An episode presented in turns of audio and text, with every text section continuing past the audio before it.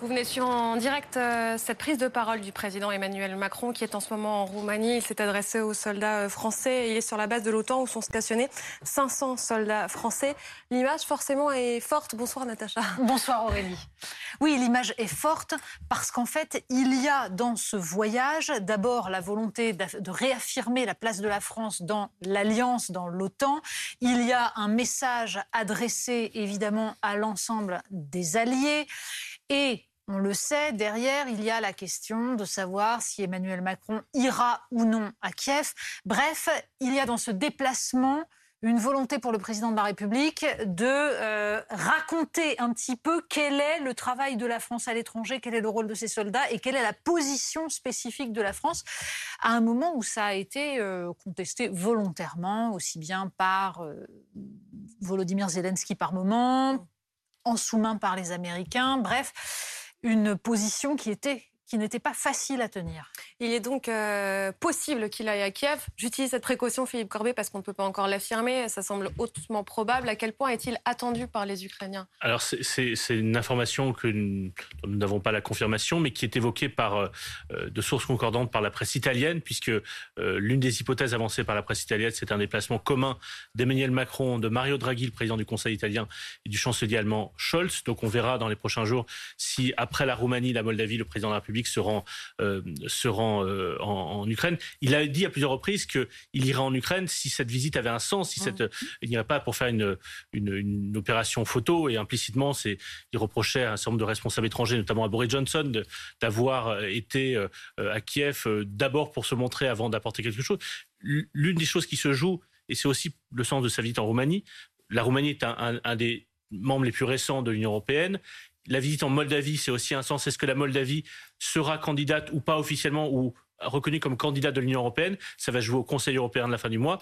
Et on sait que l'Ukraine, par la voix du président Zelensky, souhaite aussi non pas rentrer dans l'Union européenne demain matin, mais s'engager dans un processus d'adhésion qui prendrait forcément des années. C'est long, mais le simple fait d'être reconnu comme candidat officiel et d'engager ce processus serait déjà une sorte de victoire politique pour le euh, président Zelensky. Il en a parlé avec différents dirigeants européens, notamment la, présidente de la Commission, euh, Van der Leyen, qui était à, Kiev encore il y a quelques jours. Ça se joue dans les prochains jours, ça se joue au Conseil européen. Et si la France euh, l'Italie, l'Allemagne, trois membres fondateurs de l'Union européenne disaient par la voix de leur Premier ministre, enfin de leur président du Conseil, chancelier ou président, oui, l'Ukraine a vocation à être dans la famille européenne, ça aurait un sens politique mhm. fort, à défaut de régler quelque chose d'un point de vue militaire euh, immédiatement. Et d'ailleurs, les Ukrainiens lui avaient demandé de venir avant euh, la fin du mois de juin, Amandine Atalaya, c'est-à-dire jusqu'à ce que la France soit encore présidente du Conseil de l'Union européenne. Le timing peut toutefois interroger. Pourquoi y aller mi-juin? euh, alors qu'on n'oublie pas, on est nous-mêmes en campagne électorale. Pourquoi y aller pendant l'entre-deux tours des législatives, en effet Puisqu'Emmanuel Macron aurait eu d'autres occasions s'il l'avait souhaité. Ça fait déjà un moment qu'il y a de l'eau dans le gaz avec euh, le président ukrainien qui trouve qu'Emmanuel Macron est trop conciliant avec la Russie. Si Emmanuel Macron le fait là, maintenant, ce jeudi de l'entre-deux tours euh, des législatives, c'est parce qu'il veut aussi envoyer des messages aux Français sur la scène nationale, tout simplement. À un moment où il est important qu'Emmanuel Macron parle aux électeurs, et notamment ceux de droite, eh bien, ça envoie euh, là un message euh, d'un président qui euh, gère les affaires internationales de façon euh, sérieuse, digne, respectable. Et c'est un peu cette stratégie qu'il avait déjà utilisée lors de l'élection présidentielle. Il était celui qui se mettait en surplomb là où les autres candidats étaient bien souvent noyés dans des polémiques plus vaines et qui concernaient moins les Français. Ce sera aussi l'occasion de façon peut-être un peu plus subtil que ce qu'on a vu ces derniers temps pour Emmanuel Macron euh, de montrer à nouveau ses différences avec la NUPES de Jean-Luc Mélenchon, que ce soit sur la place de la France euh, dans l'OTAN, sur euh, la façon dont la France se comporte vis-à-vis de la Russie, sur le choix qu'a le président de soutenir un embargo, par exemple, sur le pétrole russe ou bien de livrer des armes à la Russie, là où Jean-Luc Mélenchon, lui, est globalement opposé à ces deux idées-là. Donc ça permettra de marquer des contrastes politiquement la ficelle est quand même un peu grosse de se déplacer euh, en Ukraine euh, ce jeudi. Mais Emmanuel Macron va essayer de marcher sur deux jambes. Il vient aussi de réaliser qu'il fallait quand même euh, s'adresser aux Français de façon un peu plus concrète et urgente sur les législatives. Et il pourrait aussi prendre la parole dans la PQR à son retour vendredi en France, la presse quotidienne régionale, pour parler des législatives. On a pris l'antenne un peu plus tôt que d'habitude. Ça reste Polo News. Je dis bonsoir à ceux qui nous rejoignent à 20h. Forcément, l'humeur de Polonie vous fait réagir, j'imagine. Kim El bonsoir. Vous êtes essayiste chercheur associé à l'Institut Montaigne et senior partner Brunswick. Vous êtes ancien conseiller à Matignon, co-auteur du rapport L'avenir se joue dans les quartiers pauvres. Bonsoir Guillaume Farn. Bonsoir, et bonsoir Jean-Sébastien Ferjou, directeur de la publication d'Atlantico. Euh, on retrouvera dans un instant plus tard Rémi euh, Charles Sirvant. D'abord, écoutons la, la, réaction de Jean-Luc ah Mélenchon à cette image et cette déclaration d'Emmanuel Macron sur le tarmac. Aujourd'hui, euh, nouvel épisode assez intéressant. Euh, son bateau coule, euh, Macron prend l'avion. Certains disent il s'enfuit. C'est pas vrai. Moi, je ne crois pas. En réalité, il nous méprise. Parce qu'ils avaient prévu de longue date un voyage pareil, ça s'organise pas depuis dimanche. Hein. Donc avant, il s'était dit, l'élection législative, c'est juste une formalité administrative, donc je vais aller ailleurs, me faire remarquer. Il parle de sketch sur le tarmac, euh, à la Trump, euh, il dit qu'il y a panique à bord. Vous faites la même analyse ou pas? Je ne sais pas s'il y a panique à bord, il y a une inquiétude, c'est incontestable, euh, dans les rangs euh, de la République, ou d'ensemble, enfin, on ne sait plus comment les appeler finalement, ce qui est d'ailleurs un problème aussi pour la campagne, euh, pour la campagne électorale. Je trouve que la première partie de la phrase de M. Mélenchon n'est pas très intéressante. Il se situe un peu dans le rôle du commentateur, d'ailleurs, ce qui n'est jamais, à mon sens, très habile quand on est un leader politique. En revanche, la deuxième est effectivement plus percutante quand il dit Emmanuel Macron ne pouvait pas ignorer qu'il serait dans l'entre-deux tours et semble finalement se moquer un peu de la vie des Français. Mais on a vu que c'était toute la stratégie qui a été déployée depuis la campagne des présidentielles. Emmanuel Macron cherche à miser uniquement sur le vote utile, c'est-à-dire il y a en face de lui des gens qui ne seraient pas compétents ou qui seraient dangereux pour la démocratie. Comprendre lui est compétent et le garant euh, de la démocratie. Et puis, comme le soulignait Natacha Polony, ça s'arrête à peu près là en matière de clarté du programme. On ne sait pas les candidats de la majorité, enfin en tout cas de ceux, qui se proposent d'être la nouvelle majorité d'Emmanuel Macron, ne savent pas bien quoi répondre aux électeurs sur des questions aussi essentielles que la réforme des retraites. Est-ce que c'est 65, 64 Comment c'est négocié? On ne sait pas. Et donc, moi, il me semble malgré tout, peut-être Emmanuel Macron est-il euh, très compétent. Hein. chacun est libre euh, d'en juger. Mais en matière de garant de la démocratie ou de garantie de la démocratie, il y a quelque chose qui est incontournable, c'est se faire élire sur un programme clair. Savoir pourquoi on vote, ça me paraît vraiment être les fondamentaux. Et ensuite, on peut essayer de renouveler la démocratie autrement, faire du participatif, intéresser les citoyens, tout ce que vous voulez. Mais en premier lieu, en premier lieu, dites-leur pourquoi ils votent. Selon vous, cette euh, non-campagne peut avoir des conséquences dangereuses? Ah oui, parce qu'en fait, il n'y a plus de politique. Il n'y a plus que des intérêts. Quand on regarde d'ailleurs qui vote pour qui, les gens votent en fonction des intérêts. La France qui va bien vote Emmanuel Macron, la France qui va pas bien vote Marine Le Pen et Jean-Luc Mélenchon. En fonction des, circonstances, ça bouge un peu. Euh, mais du coup, derrière, ben, en fait, il n'y a pas d'idée, il n'y a effectivement pas de programme. Il y a un sous-jacent. Un sous-jacent, c'est qu'on va faire ce qui est bien pour ceux pour les pour le, enfin ceux pour qui on vote. Et donc derrière, ça veut dire aussi qu'il n'y a plus d'intermédiation. Parce que d'ailleurs, c'est le sujet des, des députés. Quand Emmanuel Macron dit on fait un Conseil national de la refondation, refondation de quoi d'ailleurs On ne sait pas très bien. Il dit ça une semaine avant l'élection législative et il dit on va mettre des nouveaux représentants. C'est-à-dire le rôle du Parlement. Ben, le rôle du Parlement, il est complètement décrédibilisé. Alors il l'est en bonne partie avant, mais lui, il, met les, clous euh, sur le cercueil.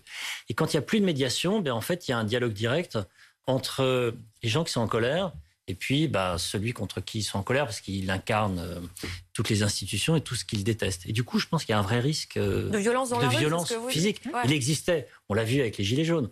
Il est encore plus fort cette année et franchement, ce serait très étonnant que dans l'année à venir, les deux ans à venir, il n'y ait pas des échauffourées encore plus violentes que les Gilets jaunes. Et puis il y a deux types de, de, contestation des institutions, en quelque sorte. Il y en a une qui est frontale, qui est celle de Jean-Luc Mélenchon. Je ne vous parle pas de ses réflexions sur une sixième République, ça c'est parfaitement légitime.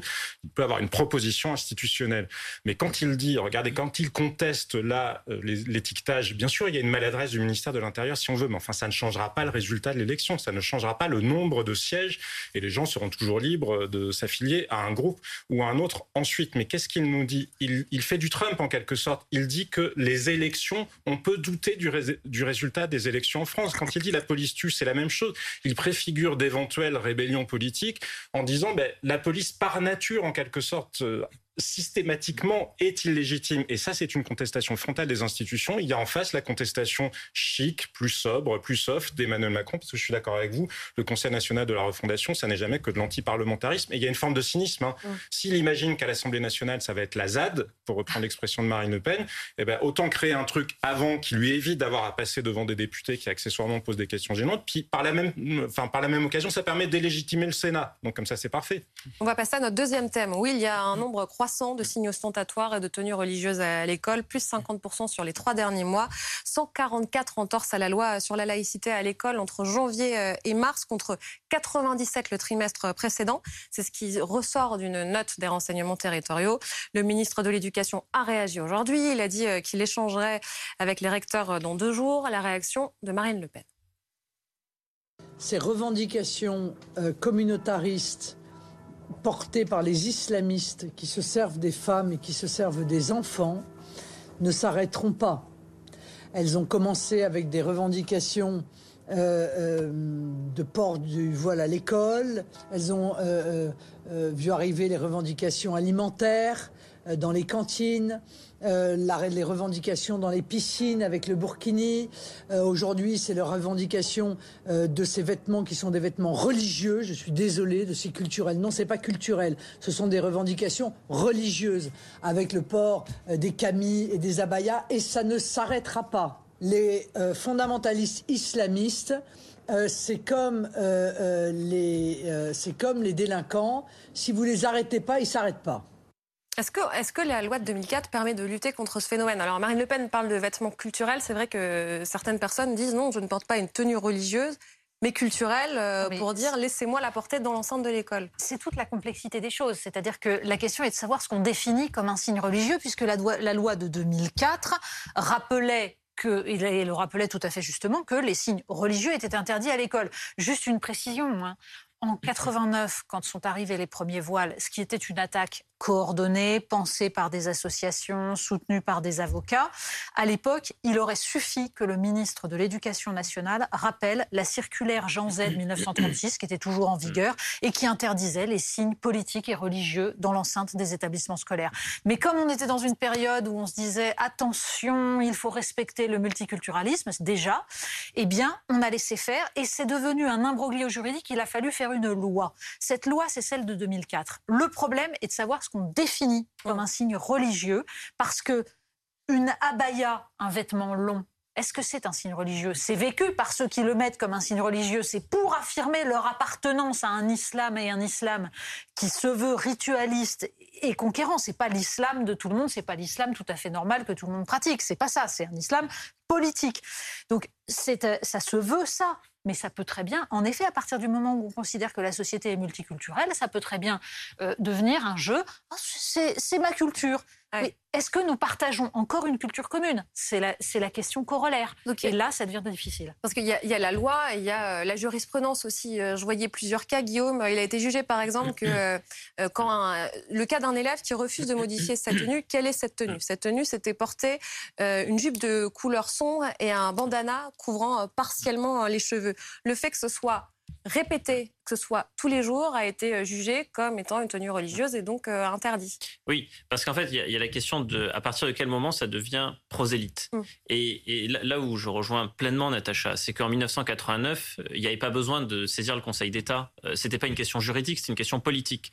Et probablement par manque de courage politique, on a demandé à des juristes ce qu'ils en pensaient. Mais eux, ils n'en pensent rien. ils ont une opinion par rapport au droit, donc ils sont là pour éclaircir un texte. Mais quand les textes de, base sont, sont déjà clairs et qu'en fait, ils manquait peut-être plus de courage politique que de jurisprudence, on est arrivé à un imbroglio juridique. Et donc aujourd'hui, la grande question, c'est à partir de quel moment une tenue vestimentaire revêt ou ne revêt pas un caractère prosélyte. Et, c'est assez difficile parce que, effectivement, est-ce qu'un bandana, euh, ça va être prosélyte? Bah Alors, si après le bandana, c'est pour vous couvrir les cheveux, s'il y a une motivation religieuse derrière, si vous ajoutez à cela le fait de refuser de participer à certaines activités sportives, euh, que vous ne voulez pas vous mhm. dévêtir à la piscine, euh, que vous ne voulez pas participer à certaines activités physiques avec des garçons, que en cours d'histoire, vous ne voulez pas qu'on enseigne ceci ou cela, ou qu'en cours de sciences naturelles, on ne dise pas non plus telle ou telle chose. Après, c'est un ensemble de choses, mais c'est vrai qu'on est toujours sur un fil et on est face à des associations qui savent parfaitement jusqu'où aller trop loin. C'est ça aussi la difficulté, c'est que euh, ces associations savent dire à des personnes qui sont pour beaucoup instrumentalisées, euh, ce qu'elles doivent faire et ne pas faire, pour rester encore dans le champ de la loi, ou en tout cas dans une zone grise. Vous parlez de quelles associations Mais Des associations qui sont des associations euh, cultuelles, et dans certains cas, clairement communautaristes, et qui, dans certaines villes de France, euh, vont aller instrumentaliser des, des personnes. Dans l'affaire Samuel Paty, on a vu certains collectifs à l'œuvre et on a vu les conséquences que cela pouvait avoir, notamment jeter en pâture un enseignant. Et quand on jette en pâture un enseignant, arrive un terroriste qui, s'empare d'une cause et qui se cherchait une cause. Oh. Et, ça, c'est extrêmement dangereux. Et c'est ça qui est surveillé par le service central du renseignement territorial. Juste pour illustrer ce que vous disiez, euh, le fameux euh, Abdelhakim, si je me souviens de son prénom, c'est Frioui, qui était impliqué dans la mise en cause de Samuel Paty, était déjà impliqué en 2011 dans une affaire de tenue vestimentaire à Saint-Ouen, si je ne me trompe, avec une jeune fille qui arrivait avec une jupe très longue et qui refusait de euh, s'habiller différemment. Et derrière, il y avait donc ce monsieur qui se présentait comme l'oncle de la jeune fille et qui venait revendiquer devant l'école. Comment vous regardez ce phénomène, Akim El Karoui, comme euh, une tentative euh, concertée de tester les limites de notre laïcité? Non, je ne crois pas que ce soit concerté. Ce serait euh, rendre trop dommage. Euh, je pense qu'il y a eu un fait qui était le mois de Ramadan, parce que ça date euh, d'il y a deux trois mois. et je pense qu'il faut comprendre ce que c'est. Moi, je ne crois pas que ce soit religieux. Je ne crois pas que ce soit culturel. Je pense que c'est, du point de vue de ceux ou celles qui le portent, c'est identitaire. Et c'est identitaire au sens où ils n'ont plus la religion de leurs parents, ces jeunes-là. En fait, ils ont changé de religion et ils ne sont pas dans l'espace républicain, l'espace commun républicain. Ils sont à côté. Et ils disent, nous, on a une autre identité. Laissez-nous affirmer cette, identité. C'est ce que disent les associations islamistes quand ils disent que c'est culturel. En fait, c'est pas culturel, c'est identitaire. Et donc, c'est notre spécificité versus la vôtre. Donc, vous pouvez pas l'interdire. Parce que c'est pas religieux, on n'est pas prosélyte. C'est l'inverse du prosélytisme, puisque c'est juste j'affirme ce que je suis. Et ce que je suis, c'est une réinvention sur une base euh, religieuse d'une nouvelle identité, avec des habits, ces, tenues, c'est pas du tout des tenues musulmanes traditionnelles, c'est pas du tout des tenues traditionnelles des pays d'origine. C'est tout ça est, réinventé, comme le burkini. Le burkini, c'est euh, la fusion euh, du, du, du, du, bikini et de la burqa. Et donc, on, a, on, est, on est sur le fil du rasoir parce que l'argumentaire, évidemment, c'est bah, laissez-moi affirmer mon identité. Mm. Et, tout le sujet de la démocratie en général, c'est comment on fait pour combattre sans interdire. Parce qu'il y a une limite à l'interdiction qui s'appelle la liberté. Et dans un système de liberté, on est dans un régime de droit et de liberté. Le principe, c'est la liberté, c'est le, et l'exception, c'est l'interdiction. Donc toute la difficulté face à laquelle on est. Et effectivement, quand on rentre dans une loi sur la police du vêtement, la question, c'est la frontière. Est-ce que c'est religieux? Est-ce que c'est identitaire? Est-ce que c'est culturel? Etc. Et la difficulté, moi, je pense qu'il faut travailler peut-être pour interdire, mais ce que disait Marine Le Pen, elle a totalement tort. C'est pas en interdisant qu'on résoudra le problème. C'est en donnant à ces jeunes une identité et en faisant en sorte aussi que la République soit fidèle à sa promesse et à son espoir. On n'y est pas. Là où je suis d'accord avec vous, c'est qu'en effet, quand on commence à mesurer les bouts de tissu, on a déjà mmh. perdu. parce que on ne pourra jamais réglementer par la loi ou par quoi que ce soit l'ensemble des tenues. C'est aberrant et ça crée des, des, situations de tension. En revanche, c'est pour ça que je soulignais la question du multiculturalisme, la notion de culture commune, ce discours très malsain de eux et nous, nous affirmons notre identité. Et c'est pour ça qu'il faut peut-être rappeler que l'école n'est pas un lieu d'affirmation des identités, c'est un lieu d'apprentissage. Mais c'est effectivement tout le sujet, parce que imaginez si des gens viennent avec des t-shirts, je ne sais pas, anti-avortement, ou avec des t-shirts euh, Vive Vladimir Poutine est-ce qu'on les accepte ou non? Parce que l'identité, je suis d'accord avec vous, je comprends la logique. Effectivement, il me semble que ça relève d'une revendication identitaire et de visibilité. Ce qui n'empêche pas, là où j'ai une divergence, c'est que je pense qu'il y a plus d'instrumentalisation quand même qu'on était dans le cadre d'une campagne présidentielle, que, on le sait, M. Erdogan l'a fait en France comme il le fait ailleurs, les frères musulmans le font aussi. Ça ne veut pas dire que tous les individus concernés, eux, sont les relais euh, mécaniques. Entre Turcs. C'est, c'est, c'est... Bah oui, Après, enfin, c'est, c'est une. Personne n'a précisé l'origine. Non, mais juste pour vous dire, Oui. il y a quelque chose, je suis assez d'accord avec vous aussi sur la question de l'interdiction. On a un parce que de toute façon, c'est des débats sans fond, sans fin. Mais il y a quelque chose qui peut s'appeler aussi la réprobation. La réprobation en disant non, l'école n'a pas vocation à être ça. Et vous faisiez référence à 1989, mais quand j'entends Monsieur Ndiaye aujourd'hui qui a répondu sur le sujet, ben c'est un peu la même lâcheté finalement qu'en 1989. Il dit faut qu'on connaisse les chiffres, mais ça c'est très bien de connaître l'ampleur du phénomène. Mais la question théorique, elle n'est pas liée à l'ampleur du phénomène. Elle est liée à ce que nous souhaitons que la République soit et le modèle de la République Peut-être que la réponse viendra. de demain. On Oui, espère. Aurélie, c'est un peu comme sur la NUPS et le, et le RN. hein. On peut dire, bah, attendons de savoir s'il y a des duels avant de savoir si on a une vision théorique du sujet. Non, il me semble que les questions de principe, on peut les trancher indépendamment du contexte. On va aller sur le terrain, retrouver Rémi-Charles Sirvan. Bonsoir euh, Rémi-Charles, vous êtes secrétaire général du Comité national d'action laïque. Vous êtes par ailleurs professeur des écoles et secrétaire national du SE UNSA.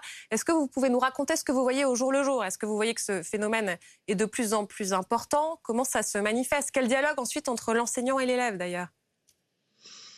Nous, on a pu repérer qu'on avait été sollicité par des, par, des, par des collègues sur des sujets comme ça. Alors, on n'est pas sur des chiffres qui sont, euh, qui sont catastrophiques ou très importants. Simplement, je tiens à rappeler euh, ce que dit la loi, parce que j'ai entendu des choses qui n'étaient pas tout à fait exactes. La loi du 15 mars 2004 proscrit, interdit euh, les tenues et signes qui manifestent une appartenance religieuse. Pour ce qui nous intéresse aujourd'hui, euh, ces tenues manifestent une appartenance religieuse. Prosélytisme, pas prosélytisme, c'est encore autre chose. Donc, ce que je voudrais préciser, c'est que nous, en 2018, on avait fait une grande enquête auprès des enseignants pour voir ce qu'ils retenaient, ce qu'ils appréciaient de l'application du principe de laïcité à l'école. Ils nous ont dit que quand il y avait des contestations telles qu'on les évoque aujourd'hui, dans 98%, les problèmes étaient résolus grâce au dialogue, puisque la loi du 15 mars 2004 est très courte et met comme préalable à tout le dialogue.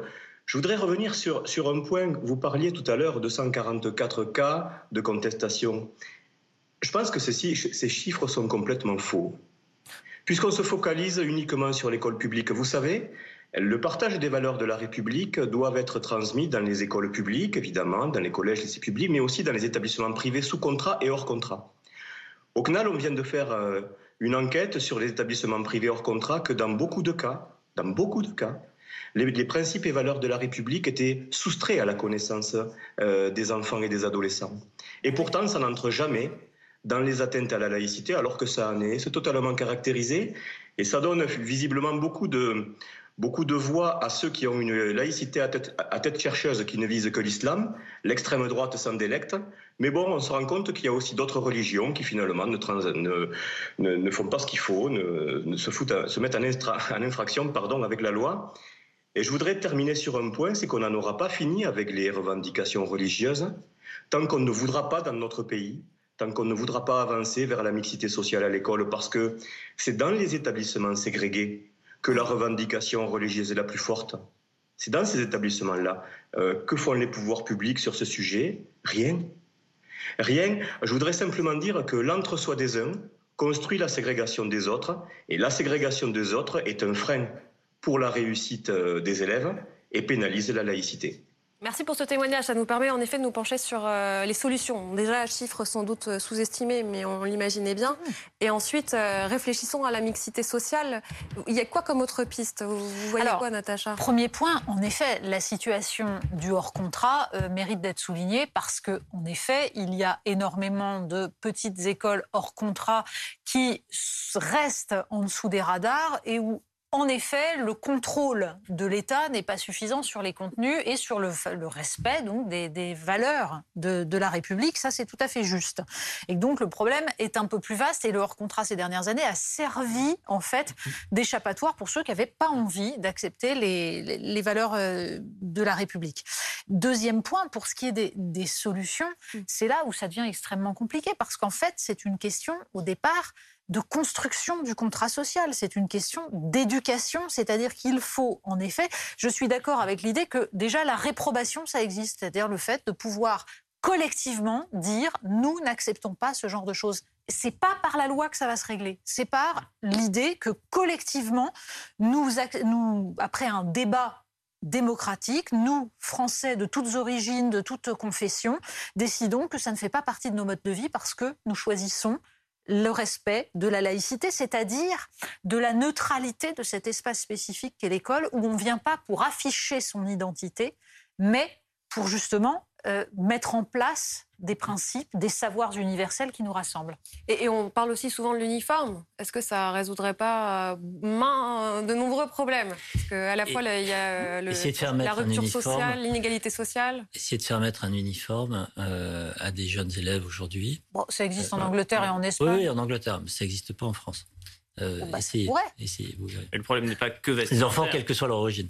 Parce que le problème, effectivement, est identitaire, mais, sur des bases qui sont terriblement religieuses. Quand, vous refusez de participer à des cours de musique parce que vous considérez que souffler dans une flûte à bec est contraire à vos préceptes religieux, euh, vous êtes dans de l'identitaire à caractère religieux, bah, euh, clairement. Et donc, c'est plus un sujet vestimentaire. C'est un, un, sujet d'instrumentalisation par des associations. Et la loi du 24 août 2021 confortant le, principe des, enfin, le, respect des principes républicains, euh, il y a des dispositions sur le privé hors contrat et il y a aussi des dispositions sur toutes ces associations qui donnent des coups de boutoir dans, mm. dans, la, dans la laïcité. Euh, les Turcs, quand, quand, ils monnaient leur vote euh, contre justement des aménagements de la laïcité ou des financements de mosquées, on est en plein là-dedans et c'est ce contre quoi cette loi voulait voter. Merci beaucoup, messieurs, d'avoir été avec nous ce soir. On se retrouve dans un instant. On va parler du coup de chaud. Et eh oui. oui. Quelle réponse possible? On va frôler les 40 degrés cette semaine. À tout de suite.